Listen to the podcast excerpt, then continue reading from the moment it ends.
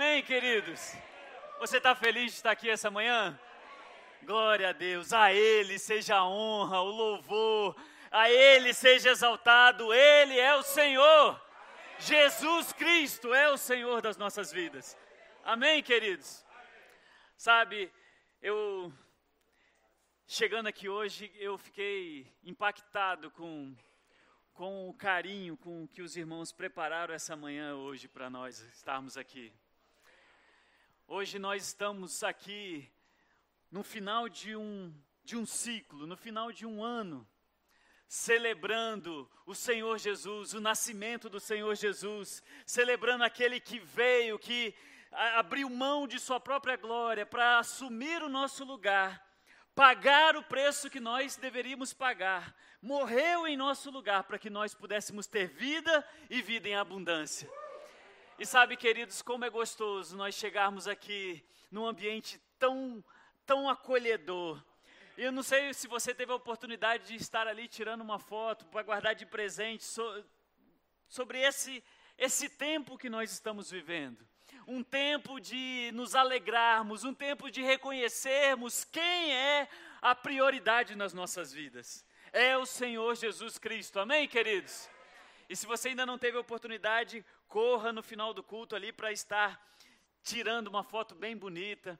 Estamos aqui com um ambiente tão agradável, tão bonito. Um, eu queria realmente agradecer à equipe de decoração por nos proporcionar essa, essa, esse momento tão gostoso que nós podemos estar aqui juntos. Amém? Podemos então começarmos a falar um pouco a respeito do que o Senhor trouxe para nós essa manhã? Você está pronto? Glória a Deus. Quantos de vocês estão aqui hoje fazendo planos para 2020? Nossa. Deixa eu fazer a pergunta diferente, porque eu acho que algumas mãos não, se, não levantaram, não sei se foi por vergonha ou porque não entenderam muito bem a pergunta. Então, eu vou fazer a pergunta ao contrário. Quem não está preparando nada para 2020? Não está nem aí se preocupando com 2020, que seja poucos, um, dois, três, quatro. Mas a maioria de nós planeja principalmente nesse intervalo que nós temos, né, de uma mudança de estação, mudamos de ano, e principalmente com, com as festas que nós temos no final de ano, é gerado toda uma expectativa a respeito de um próximo ano, de uma próxima etapa, do que, do que viveremos em 2020. Não é isso? Não é isso que passa nos nossos corações? Mas deixa eu te falar uma coisa: 2019 ainda não terminou.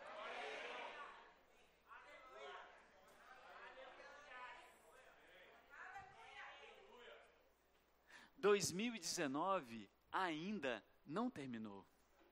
Sabe, queridos, é, às vezes nós projetamos as nossas expectativas a respeito de algo futuro. E isso acontece de diversas maneiras. Ah, vai ser, a minha vida vai ser tão melhor quando eu me formar. Ah, minha vida vai ser tão melhor quando eu me casar. Ah, minha vida vai ser tão melhor quando eu conseguir aquele emprego. Ah, minha vida vai ser tão melhor quando, quando, quando, quando. E eu não sei se você já teve a oportunidade de viver isso, mas quando aquela expectativa ela chega, aquele emprego vem, a formatura chega, o casamento acontece, e aí você fala assim: opa, ainda não está completo. Eu imaginei que seria de uma forma, mas não está desse jeito, ainda falta alguma coisa. Sabe por quê, queridos? Às vezes, nós estamos gerando tanta expectativa para o início de algumas coisas, mas nós precisamos nos preparar para chegar até o fim delas. Em Eclesiastes, a palavra do Senhor diz que o final das, das coisas é melhor do que o começo, porque o final você conclui aquela etapa, você é, atinge os seus, os seus objetivos gerados para aquele tempo. E é necessário que, para que possamos atingir esses objetivos, nós nos preparemos para eles. Amém? Eu não sei quantos de vocês nesses últimos tempos têm ouvido falar a respeito de alguns campeonatos que estão sendo executados aí, que muita gente está envolvido, principalmente nas redes sociais, e eu quero parabenizar o Flamengo pela, pela campanha que fez, apesar de não ser flamenguista, mas eu reconheço que o Flamengo, o melhor time do Brasil na atualidade, conquistou coisas. Saiba que eu estou fazendo um esforço enorme aqui. conquistou coisas maravilhosas, fez um campeonato maravilhoso. E saiba, que, saiba, queridos, o que aconteceu ontem não foi uma derrota. Se vocês compararem o, o planejamento, a preparação, tudo que existe de diferença são, é muito grande uma coisa da outra. Aqui no Brasil, às vezes, às vezes, às vezes nós não temos a, o hábito de nos prepararmos para algumas etapas. E os times de futebol, de uma forma geral, antes deles começarem um campeonato, eles têm um período anterior aonde eles se preparam. É óbvio que eles entram em férias, quando termina um campeonato, eles têm um período de recesso, onde eles, eles descansam, onde eles é, comemoram, celebram a família, celebram ah, ah, momentos de alegria se reunindo juntos, mas quando estão prestes a começar um campeonato, eles têm um tempo de preparação. E essa manhã eu gostaria que nós prestássemos atenção, porque 2020 está para começar, mas este é o tempo que nós vamos preparar como ele vai ser. Amém? Você está junto aqui comigo? E nada melhor do que nós usarmos ou focarmos nas coisas certas para nos prepararmos para o que vem pela frente. E como nós cantamos aqui, Jesus, ele é o centro de todas as coisas se nós colocarmos Jesus como centro nesse período de preparação para o que vem para, por 2020, já nesse tempo de preparação, nós desfrutaremos de grandes coisas do Senhor.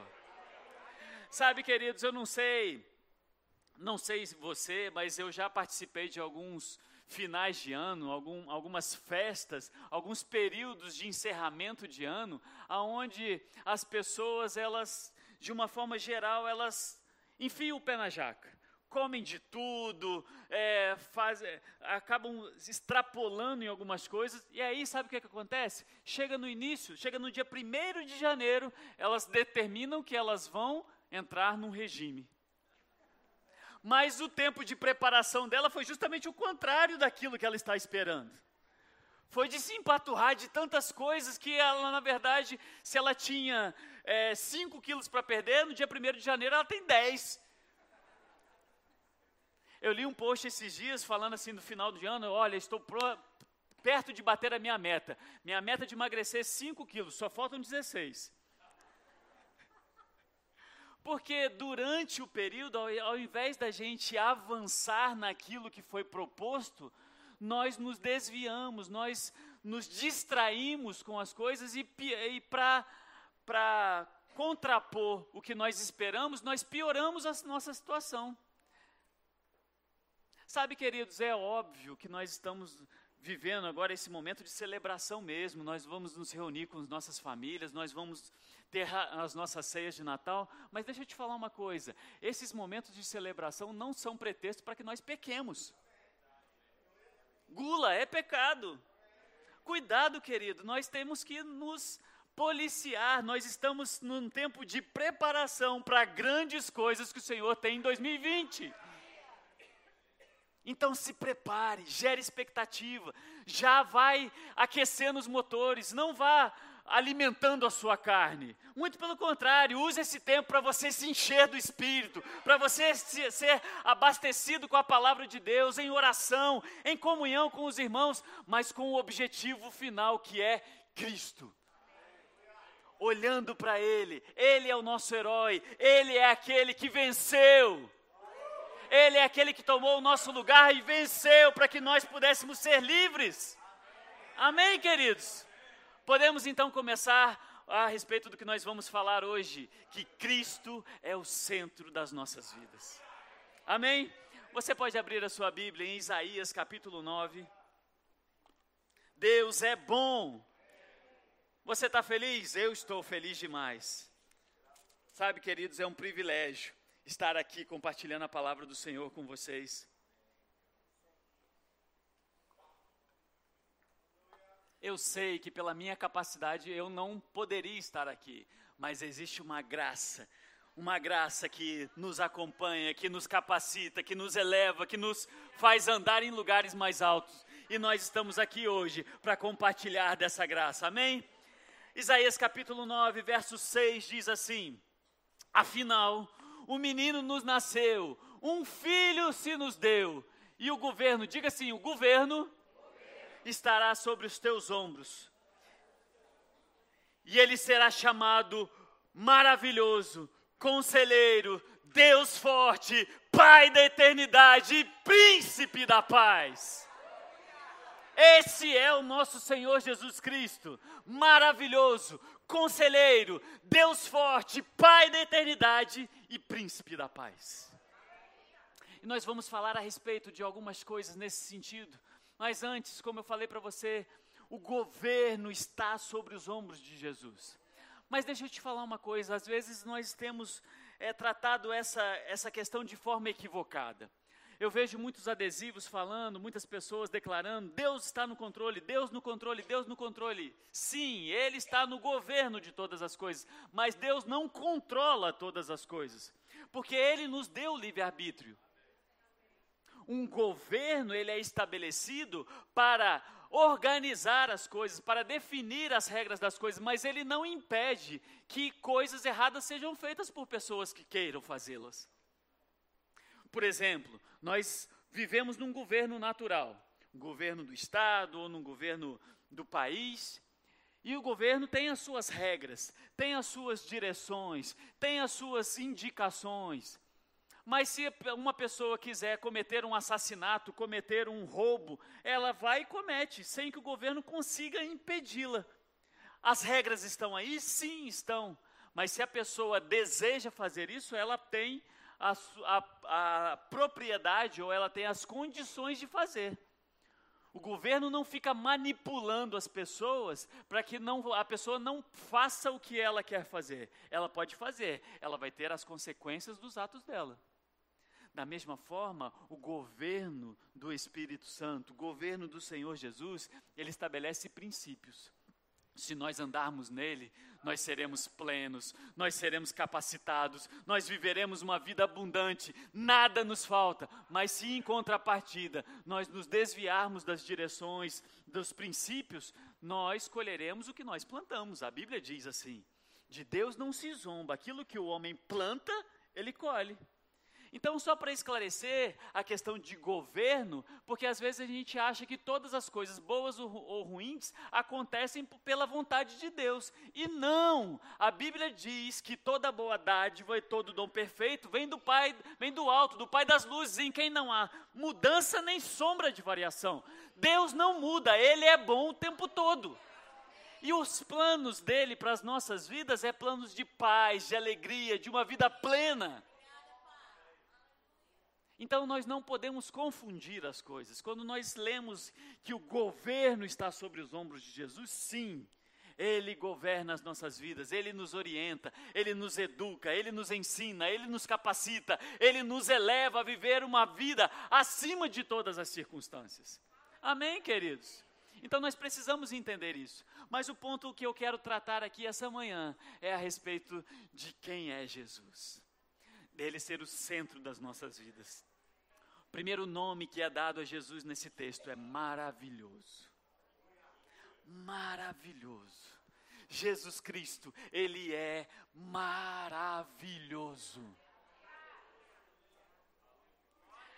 E eu não sei, queridos de vocês, mas eu às vezes leio esses textos, mas eu não, eu não me, eh, eu não associo de uma primeira vez a profundidade que o texto está querendo nos trazer.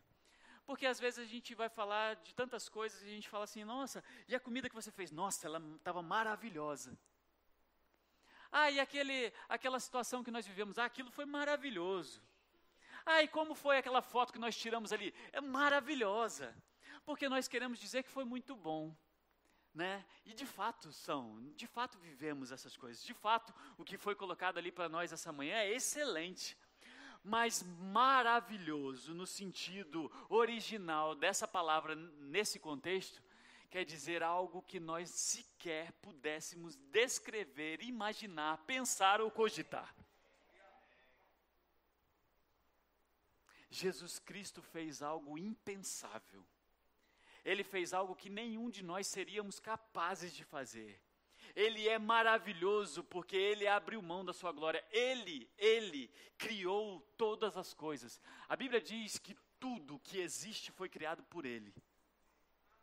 A palavra de Deus foi declarada em Gênesis para criar cada uma das coisas. Haja luz, haja, haja, haja. O que, foi liberado quando Deus disse? Palavra. E a Bíblia diz em, em João, capítulo 1, que Jesus, Ele é a palavra de Deus. Ou seja, a palavra de Deus criou tudo o que existe. Ou seja, o Criador de tudo que existe. Ele que criou todas as coisas. Ele que criou a humanidade. Ele criou Maria. E ele vem habitar dentro do ventre da criação dele. Olha, eu não sei se você consegue captar ou chegar perto da grandiosidade do que é isso. Aquele que criou todas as coisas, o Senhor de todas as coisas, o maravilhoso, veio habitar dentro do ventre de uma jovem. Veio aprender a andar com aquele que ele, com aqueles que ele criou. José e Maria foram criados pelo Senhor. E José e Maria foram aqueles que ensinaram o nosso Senhor Jesus a andar. Ele abriu mão da sua glória. Ele nunca mais vai voltar a ser o que ele era antes, porque ele era o Verbo agora ele é homem, se identificou comigo e com você, para que ele pudesse pagar o que nós devíamos e ele nos conceder o lugar original de onde nós nunca deveríamos ter saído. Jesus, ele é maravilhoso. Ele fez algo impensável. Ele veio habitar entre nós. Mas mais do que isso, queridos, ele veio morrer no nosso lugar. Você já imaginou o autor da vida sendo morto? Para que pudéssemos eu e você sermos alcançados. Ele é maravilhoso. Maravilhoso. Jesus Cristo, ele é maravilhoso. Abra sua Bíblia em Colossenses capítulo 2.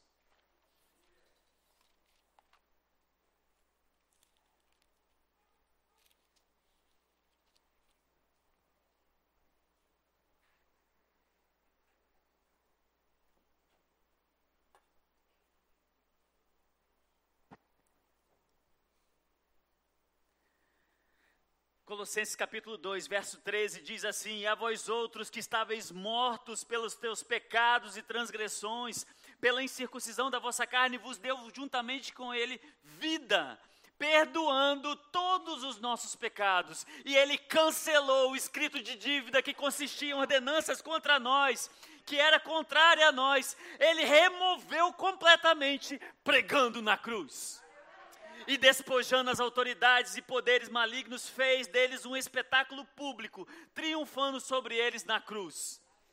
Ele fez o que ninguém mais podia fazer, pegou o pecado da humanidade, cravou na cruz, tirou.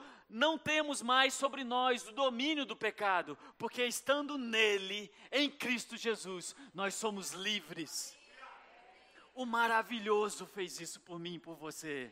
Jesus Cristo, o maravilhoso.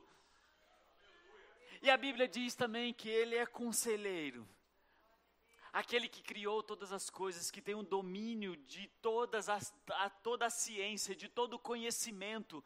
A Bíblia diz que, ó profundidade das riquezas do conhecimento de Deus, Jesus Cristo, Deus Trino, Ele tem todo o conhecimento para todas as coisas.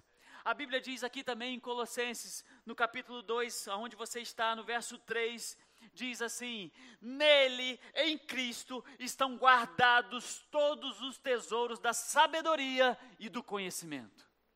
Nele nós temos tudo o que nós precisamos para viver uma vida plena e abundante nessa terra. O maravilhoso, que pagou o preço, que fez o impensável, também é o todo-poderoso em conhecimento. Ele conhece todas as coisas. Ele sabe, Ele é sábio, Ele pode, Ele te direciona, Ele tem a saída para toda e qualquer circunstância. O que nós precisamos é ouvi-lo. Não adianta nós termos um bom conselheiro se nós não o escutarmos. E sabe, queridos, por muitas das vezes, no nosso dia a dia, nós temos caminhado e resolvido as coisas das nossas vidas do jeito que a gente acha melhor. Do jeito que a gente se propõe a fazer. Não, a regra é essa, eu, o caminho é esse, a fórmula, a receita é seguir esses e esses e esses passos. Mas sabe, queridos, a Bíblia nunca nos trouxe uma receita de, de fazer as coisas da mesma forma. Jesus Cristo não curou as pessoas com os mesmos sintomas da mesma forma. Ele foi guiado o tempo todo. A receita para, sermos um sucesso é ouvirmos os conselhos do Senhor e sermos guiados pelo seu Espírito. Não adianta nós acharmos que, olha, vem aqui e fale dessa, desse jeito, e faça isso, e faça aquilo. É óbvio que os princípios, eles complementam o que nós precisamos aprender. Se tem princípios em que nós devemos guardar a palavra no nosso coração, nós precisamos guardar a palavra no nosso coração. Princípios onde nós precisamos nos dedicar em oração, sim, nós precisamos nos dedicar em oração mas não significa que se você ficar falando, falando, falando, falando, falando, falando as mesmas coisas, a palavra recitando como se fosse apenas um gravador, que as coisas vão acontecer na sua vida. É necessário que você ouça a palavra do Senhor, fé chegue ao seu coração e então as coisas acontecem. E esse processo não é uma receita de bolo. É um processo onde nós temos uma comunhão, uma conexão com o Senhor. Nós não simplesmente chegamos, cumprimos um ritual religioso e as coisas vão acontecer nas nossas vidas. Nós precisamos é criar um relacionamento com o nosso conselheiro, com o nosso amigo, com aquele que projetou a nossa vida para ser um sucesso. Nós precisamos andar em comunhão com Ele. Sabe, queridos, eu vou dar um exemplo aqui só para você ter uma ideia, mas Quantos aqui amam o pastor Edmilson? Deixa eu perguntar para você uma coisa. Pelo menos eu vou falar ao meu respeito. Eu nunca cheguei para o pastor Edmilson pedindo a ele dinheiro. Eu sempre que cheguei a ele, como meu pastor, eu cheguei, pastor, eu preciso de ouvir o seu conselho. Eu nunca cheguei para ele falando assim, pastor, é, eu estou com esse, esse, esse, esse, esse, esse problema, está acontecendo isso e tal, a, a situação está difícil, as coisas estão acontecendo dessa forma, estou passando uma pressão danada e eu não sei o que fazer e tchau. Eu nunca cheguei para ele dessa forma. Sempre que eu cheguei para ele, mesmo que eu expusesse o que eu estava passando, mesmo que eu tivesse alguma dificuldade, ou mesmo que eu tivesse que compartilhar algo com ele, eu parava para ouvi-lo, para ouvir o que ele tem a me dizer.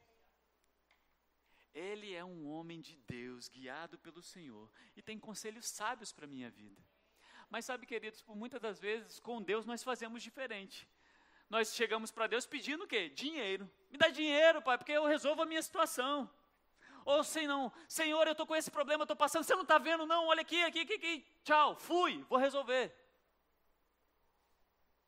E não paramos para ouvir os conselhos do nosso Senhor ouvir os conselhos do nosso conselheiro. Nós precisamos parar, queridos. Esse tempo de preparação, nós precisamos avaliar as nossas atitudes para que nós possamos colher agora e em 2020 o que o Senhor tem planejado para nós. Então é importante que nós tenhamos um relacionamento com o Senhor, ouvir os conselhos sábios que o Espírito Santo tem tra para tratar nos nossos corações. E para isso, nós sim apresentamos ao Senhor as nossas tribulações, nossas dificuldades, mas precisamos parar para ouvir qual é a saída. Precisamos parar para ouvir qual é o caminho que devemos seguir. Ele é o nosso conselheiro. Ele é aquele que nos orienta, que nos direciona, que cuida das nossas vidas. Amém, queridos? E aí o texto não para por aqui, ele fala que ele é maravilhoso, conselheiro, Deus forte, forte, poderoso. E a gente vai tratar de um ponto logo ali na frente, mas esse forte e poderoso, eu queria trazer para você que é aquele que é corajoso. Às vezes que nós olhamos também, confundimos algumas coisas, que alguém forte é aquele que simplesmente é, derrota os inimigos. Jesus derrotou todos os nossos inimigos. A morte, o diabo, pecado, todas as coisas ele derrotou. Mas sabe, queridos, o exemplo de Cristo para nós, como Deus forte, é que ele foi corajoso e morreu por nós. E foi uma morte humilhante. Não foi simplesmente alguém chegou ali, matou e acabou e. Não. Foi um processo de morte. Um processo aonde ele nunca poderia ter passado se ele não se entregasse. Porque sabe de uma coisa? Eu não sei se você já parou para pensar, mas a Bíblia diz que o salário do pecado é a. Jesus pecou? Jesus podia morrer? Teve um episódio onde Jesus estava pregando e alguns, alguns é, sacerdotes, fariseus, quiseram jogá-lo de cima de um precipício. E Jesus atravessou no meio deles e foi embora. Sabe, queridos, eu fico pensando, deixa eu viajar um pouco aqui com você, mas eu fico pensando se aqueles homens pegassem Jesus e jogassem ele do precipício, Jesus não morreria. O salário do pecado é a morte. Jesus nunca pecou, ele poderia morrer? Mas ele disse: Ninguém tira a minha vida, eu mesmo a entrego por amor de vós. Que coragem! Aquele que nunca pecou, aquele que nunca merecia o preço da morte. Não simplesmente morreu, sofreu, foi massacrado, foi humilhado, foi pisoteado, foi cuspido, foi envergonhado. E ao final desse processo ele disse: Está consumado, está pago, o preço está pago. Que Deus forte esse nosso Deus. Que Deus corajoso esse nosso Deus. Poderoso, não correu da raia, não correu do que era proposto para ele. Ele até perguntou: se for possível, passa de mim esse cálice. Se tiver um outro jeito, vamos por um outro caminho. Mas se não tem, eu estou aqui para cumprir o que eu vim fazer.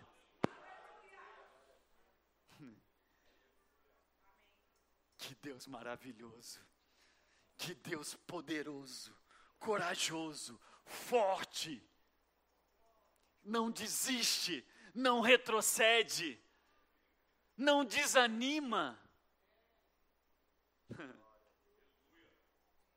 e tal qual Ele é, nós somos aqui neste mundo.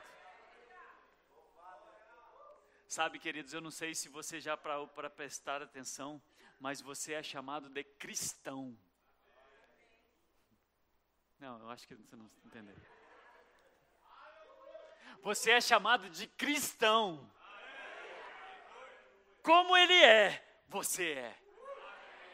Ele é o nosso modelo, ele é o nosso alvo, ele é aquele que nós nos espelhamos. Paulo chegou a dizer: Sede meus imitadores, assim como eu sou de Cristo.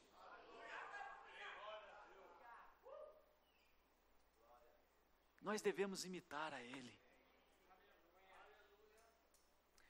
Existe um livro, saiu até um filme que diz assim: em seus passos, o que faria Jesus? Nós devemos dizer: nos meus passos eu ajo como Jesus agiria. Para isso, é necessário que nós entendamos que Ele é maravilhoso, que nós estejamos com os nossos ouvidos atentos aos conselhos, poderosos, conselhos de vida, conselhos que nos trazem plenitude, conselhos que nos tiram dos problemas, conselhos que durante os problemas nos conduzem em paz e em alegria. Conselhos que nos fazem ver que nós já vencemos, porque Ele venceu e nós estamos nele. Amém, queridos? É importante que nós entendamos que Jesus Cristo, ele vive, reina, ele venceu por nós e ele nos deu vida abundante e plena. Ele é forte e ele é poderoso. Ele também é chamado de Pai da eternidade. Uh! para sempre, para sempre, e sempre, sempre, sempre, nós estaremos com Ele. Ele é o nosso Senhor, é aquele que conquistou tudo para nós, mas não apenas para esse tempo, mas para uma eternidade. Nós viveremos com Ele, nós reinaremos com Ele, nós somos aqueles que Ele comprou para que estejamos juntos, em comunhão, nos alegrando, nos divertindo. Esse tempo de celebração, quão gostoso é estarmos juntos, celebrando, ah, nos alegrando com os nossos familiares. Imagina nós estarmos ali nas bodas do Cordeiro e vivendo com Ele eternamente, celebrando, adorando, louvando, nos divertindo com Ele. Sabe, queridos, às vezes nós temos a impressão de que o céu vai ser um lugar chato, onde ficaremos ali, santo, santo, santo, santo, santo, santo, santo, santo. Não, queridos. Eu não sei se você já teve uma experiência com o Senhor de profunda alegria, onde você se alegra, você corre, você pula. Imagina isso, 100% do seu tempo para toda a eternidade.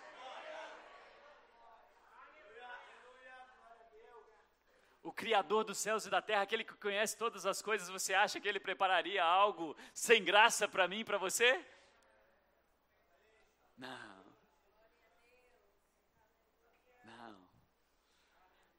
Vida eterna e abundante. O Pai da eternidade, aquele que inaugurou a eternidade, porque ele que foi quem a criou. Abra sua Bíblia em João, capítulo 3. Talvez você nunca tenha ouvido falar desse texto. Mas João, capítulo 3, acontece algo bem interessante. Alguém já ouviu falar desse capítulo na Bíblia? João capítulo 3, talvez o verso 16 você conheça. Mas nós vamos estudar um pouquinho a respeito do que está acontecendo aqui, o que o Pai da eternidade criou para nós, para que nós possamos entender. Amém? Está tudo bem até aqui? Glória a Deus. João capítulo 3, eu vou dar para vocês o contexto do que estava acontecendo aqui. Jesus estava ali com, é, com os seus discípulos e chega um rapaz chamado Nicodemos ele chega durante a noite perguntando para Jesus o que é necessário para que eu seja salvo. Então Jesus diz que é necessário nascer de novo. Olha que interessante. O Pai da eternidade fala que é necessário nascer de novo. E aí começa aquela discussão ali com Nicodemos e Nicodemos falando: como é que é isso? A gente pode voltar para a barriga da nossa mãe para nascer de novo? Daí Jesus fala assim: ei, ei, ei, para! Você está pensando de forma natural de forma natural, você só vai obter resultados naturais. Mas é necessário que você pense de forma espiritual. Aquele que nasce do Espírito, que nasce da verdade, que nasce da vida, esse sim tem vida plena, abundante e eterna. Porque Deus amou o mundo de uma tal maneira que Ele entregou o próprio Filho para que eu e você crendo nele, pudéssemos ser salvos e viver eternamente com ele. Mas nesse contexto dessa conversa, parece que Jesus dá uma viajada na história. Ele está conversando ali com Nicodemos, falando que é necessário nascer de novo, explicando para ele e falando: Nicodemos, se você não sabe isso, você é mestre do, da lei, não sabe o que, que é isso e tal. E aí ele fala assim: da mesma forma que Moisés, olha, vou pegar aqui no texto só para você saber que isso. Tá, eu estou dando só um contexto, mas só para você saber o que existe aqui na, nesse texto. Verso 13 diz assim, verso 14: Assim como Moisés levantou a serpente no deserto, deste mesmo modo é necessário que o filho do homem seja levantado, para que todo aquele que nele crer não pereça, mas tenha vida eterna. Parece que Jesus saiu completamente do assunto aqui. Jesus estava falando sobre nascimento, novo nascimento, nascer de novo, ser nova criatura e ter a, a, a, alcançar a vida eterna, alcançar a entrada no reino dele, e de repente ele fala assim: da mesma forma que Moisés levantou uma serpente no deserto, é necessário que o filho do homem seja levantado, para que todo aquele que nele crer seja salvo. Que, que história é essa de serpente de Moisés? Lá em Números, não precisa abrir agora, lá em Números capítulo 21, quando o povo saiu do Egito, estava andando no deserto, eu não sei se você conhece essa história, mas Deus tirou o povo da escravidão do Egito e estava levando para a terra prometida. Durante esse trajeto, aconteceram várias coisas, nós não vamos entrar nelas aqui, mas o povo, de vez em quando, reclamava contra Deus. Falava, inclusive, era melhor que nós estivéssemos presos lá, escravos no Egito, do que estar aqui, faltando pão, faltando água, faltando as coisas. E Deus provia eles de todas as coisas dava água, fazia pão cair do céu, e não era qualquer tipo de pão, era pão que tinha o sabor de pão de mel. E quando o povo queria carne, Deus mandou carne para eles. Deus supriu o povo de todas as formas, mas o povo reclamava. Eu não sei se você já ouviu algum povo assim. Que Deus vai abençoando, Deus vai suprindo, Deus vai conduzindo e ainda assim reclama, reclama, reclama, reclama. E aí aconteceu que no lugar onde eles estavam começaram a aparecer algumas serpentes no acampamento do povo ali no deserto. E as serpentes mordiam as pessoas. E elas eram serpentes muito venenosas. No momento em que elas mordiam as pessoas, elas tinham pouco tempo e logo elas logo em seguida elas morriam. E aí então Moisés chega para Deus, fala assim: Deus, tem misericórdia desse povo, eles reclamam para caramba mesmo, mas o Senhor é um pai de amor, dá um jeito neles aqui. E aí Deus fala o seguinte: beleza, Moisés, vou fazer o seguinte: você vai esculpir uma serpente de bronze, vai pegar uma estaca bem grande, vai colocar essa serpente no alto dessa estaca e vai pendurar, vai colocar ela no meio do acampamento. Todas as pessoas que forem mordidas pelas serpentes venenosas, quando elas olharem para aquela serpente de bronze, elas automaticamente serão curadas e não vão morrer. Está parecendo com algo que nós conhecemos?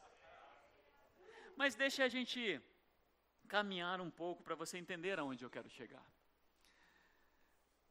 O que causava a morte do povo no deserto? Pode responder. O que, aquela, nesse contexto que a gente está falando aqui. Eles morriam porque eles eram picados por uma serpente. Eles, quando eles eram picados pela serpente, eles tinham que olhar para onde? Mas a serpente não foi o que causou o mal neles? Estranho, né? Aí Jesus diz assim: da mesma forma que Moisés fez isso, colocou uma serpente para que as pessoas que eram picadas pelas serpentes venenosas olhassem para aquela serpente de bronze e fossem salvas, é necessário que o filho do homem seja pendurado no madeiro, para que todo aquele que nele crê não pereça, mas tenha a vida eterna. Calma, calma, nós vamos chegar lá. Calma aí. Deixa eu perguntar uma coisa para vocês. Jesus é a causa da nossa morte? Não, muito pelo contrário. Mas o que, o que causa a morte do homem? Nós já falamos aqui. É o pecado. O pecado entrou na humanidade lá com Adão e Eva e ele vem sendo praticado por toda a humanidade. A Bíblia diz que todos pecaram. E separados estão da glória de Deus, separados estão de Deus, até que se reconciliem com Cristo, o Autor da nossa vida. Mas como isso é possível? Jesus, aquele que nunca pecou, que nunca merecia ter morrido, ele na cruz, ele assumiu todo o pecado da humanidade todas as nossas mazelas, todas as nossas misérias, tudo que nos fez mal, tudo que nos trouxe morte, mas ele assumiu sobre ele. E aqui eu vou fazer mais um parêntese. Está acompanhando comigo? Está tudo bem até agora? Alguém já ouviu falar? É, eu acredito que alguns sim, alguns que fizeram discipulado comigo, já ouviu falar de como é produzido o soro antiofídico? O soro antiofídico, como é que ele é produzido?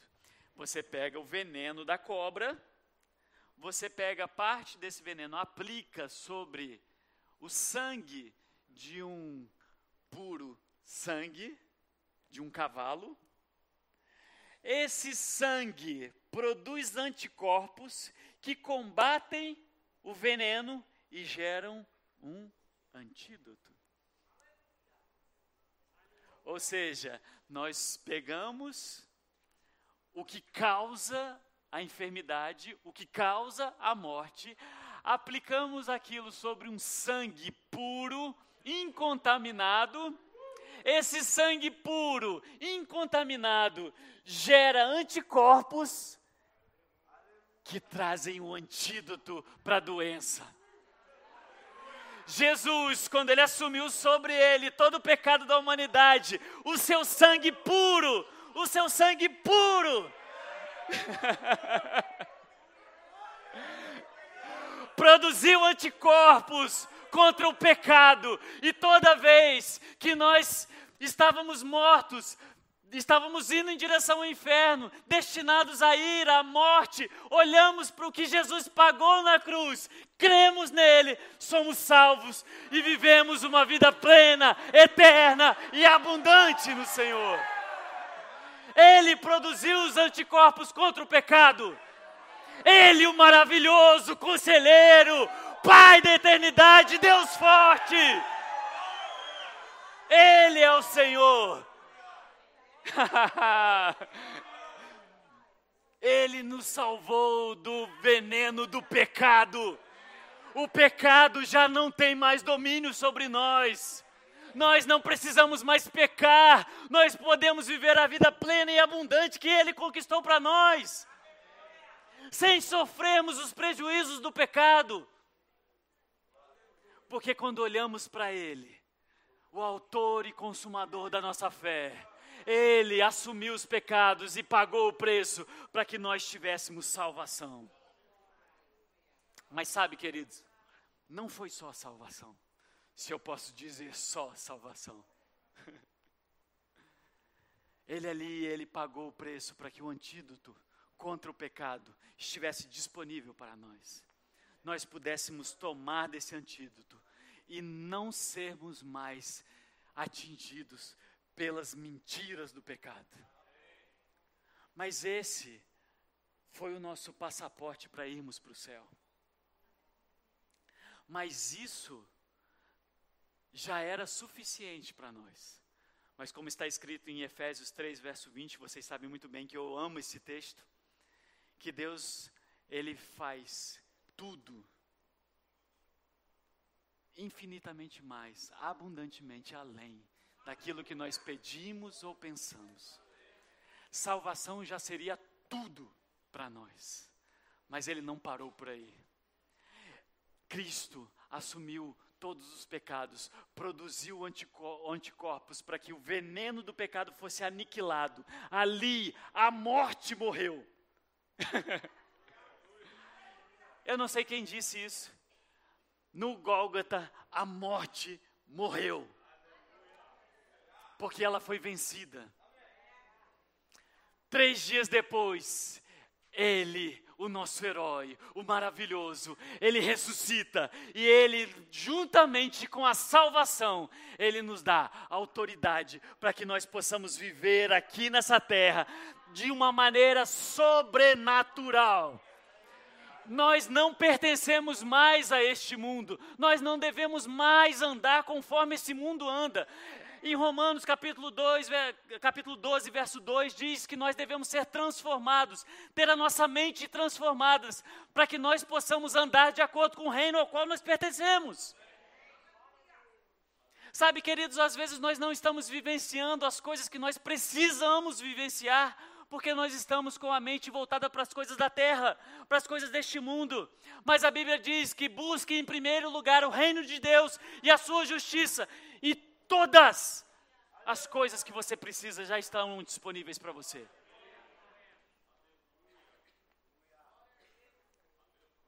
Nós precisamos entender que Cristo pagou o preço para que nós pudéssemos ser livres, pudéssemos estar de novo conectados com Deus e irmos para o céu, mas não foi só isso. ele ressuscitou e teve o um nome colocado acima de todo nome. Ele é o Senhor, ele venceu todos os inimigos. O escrito de dívida que era contra nós, aquela carta que falava assim: você pecou, você vai ter que morrer. Ele rasgou, cravou na cruz e falou: está pago. Mas ele não parou por aí, como nós lemos em Colossenses. Ele pegou todos os inimigos e expôs eles publicamente, falando assim: vocês estão vencidos, vocês já não têm mais poder, eu já venci cada um de vocês, e nós nele temos a mesma autoridade, porque ele nos deu o seu nome.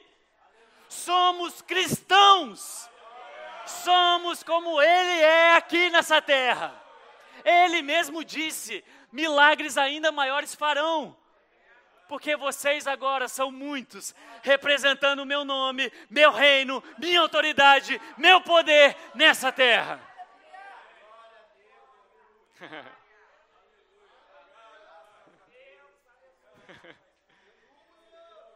Ele veio a esse mundo para nos alcançar, para trocar de papel com a gente. Ele, o Senhor dos Senhores, o Rei da Glória, assumiu a forma de um humano como eu e você, passou por todas as dificuldades, todas as pressões que eu e você passamos, nunca pecou e ainda morreu no meu e seu lugar. E ao final disso tudo, ele falou assim: toma o meu nome, toma o meu poder, toma a minha glória, vem comigo. Nós somos um. Eu e você agora somos um. E para terminar, o texto diz que ele é o príncipe da paz. Outra vez, quando eu li esse texto a primeira vez, eu pensei num príncipe encantado, desses que a gente vê em histórias animadas. E aquele príncipe bonitão, tal, todo elegante, quase não se suja. Mas não, esse príncipe é o governador é aquele que instituiu, é o dono, autor da paz. E a Bíblia diz em João capítulo 17, verso 16, você não precisa abrir. Fala que nós não somos desse mundo, mas também em João 14, 27, diz que ele nos daria a paz dele. Mas ele falou assim: não vou dar, não dou para vocês a paz que o mundo dá.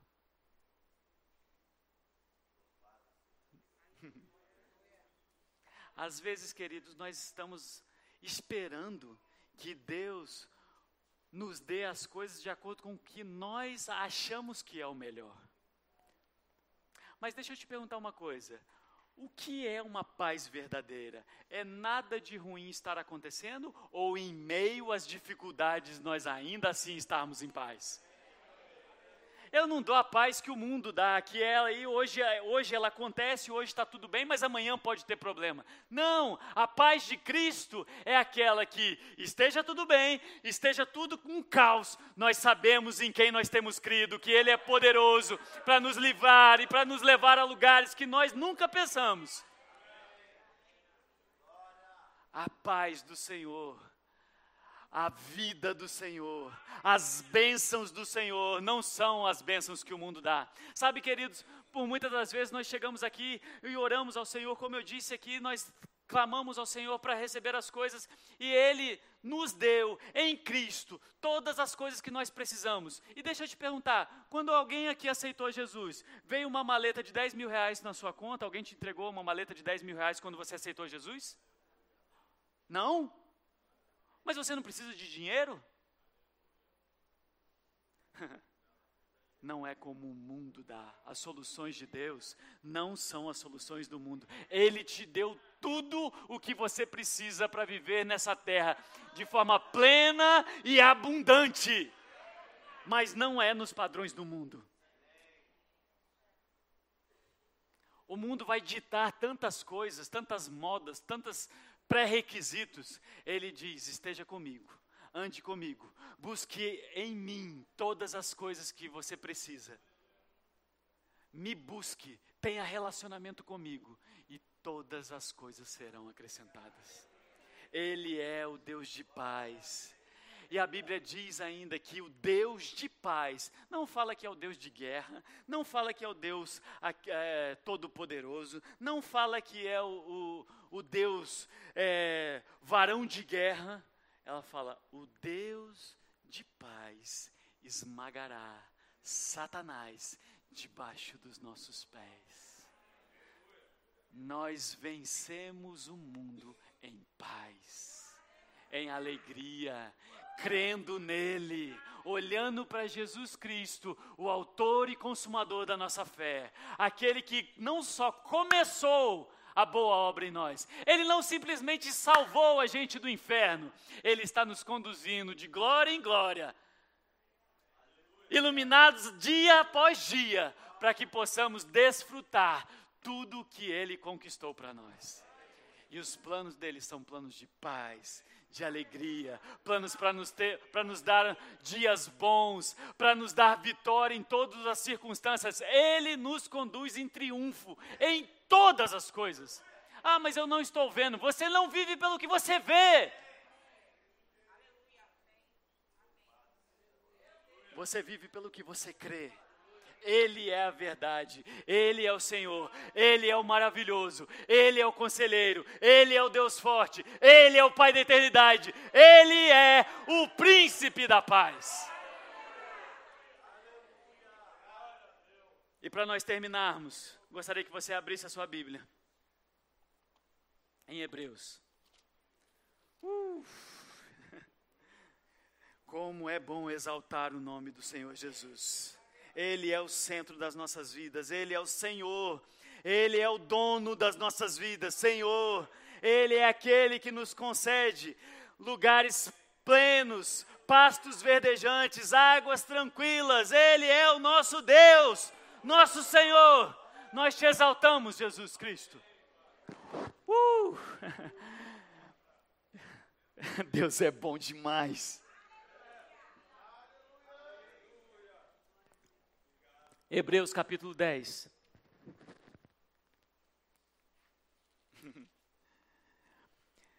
Verso 32 diz assim: Contudo, lembrai-vos dos primeiros dias em que, depois de serem iluminados, suportar, suportastes uma grande provação e sofrimentos. Algumas vezes foram expostos ao público em, em, espetáculo de humilhações e perseguições, e outras vezes vos associastes aos que da mesma forma eram ofendidos porque não somente vos compadeceste dos encarcerados, como também recebestes com alegria. Olha só, presta atenção no que está escrito aqui. Recebestes com alegria o confisco dos vossos próprios bens, pois estáveis convictos de possuíres bens muito maiores, muito superiores e que duram para sempre. Verso 35. Portanto, não abandoneis a vossa confiança, pois nela há grandioso galardão, nela, nesta confiança, há uma grande recompensa. Verso 36: Em verdade vos afirmo que necessitais de um pouco mais de perseverança, a fim de que, havendo cumprido a vontade de Deus, alcanceis plenamente o que ele prometeu. Verso 37: Porque dentro de pouco tempo aquele que há de vir virá, e não tardará. Mas o justo vive pela fé. Mas se ele retroceder, Deus não se alegra nele, mas nós, diga assim, nós não somos daqueles que retrocedem para a perdição. Mas sim, somos daqueles que avançam, creem, salvos. Vamos avançar e alcançar a coroa que nos está proposta. Nós vivemos pela fé. Nós cremos no maravilhoso conselheiro, Deus forte, Pai da eternidade, príncipe da paz. Nós cremos que Ele pagou o preço por nós. Nós cremos que Ele conquistou o nome sobre todo nome e que nos deu para que nós pudéssemos viver essa vida nessa terra, representando o reino de Deus. Podemos passar por dificuldades? Sim, e passamos. Ele mesmo falou: No mundo tereis aflições, mas sejam corajosos. Eu venci o mundo e dei a vocês poder para vencer. não retrocedam, não negociem a fé, não negociem experiências com pecado, porque não é isso que agrada a Deus. O que agrada a Deus é crer que Ele nos salvou para que nós pudéssemos ser livres do pecado e vivermos a vida em liberdade. Amém?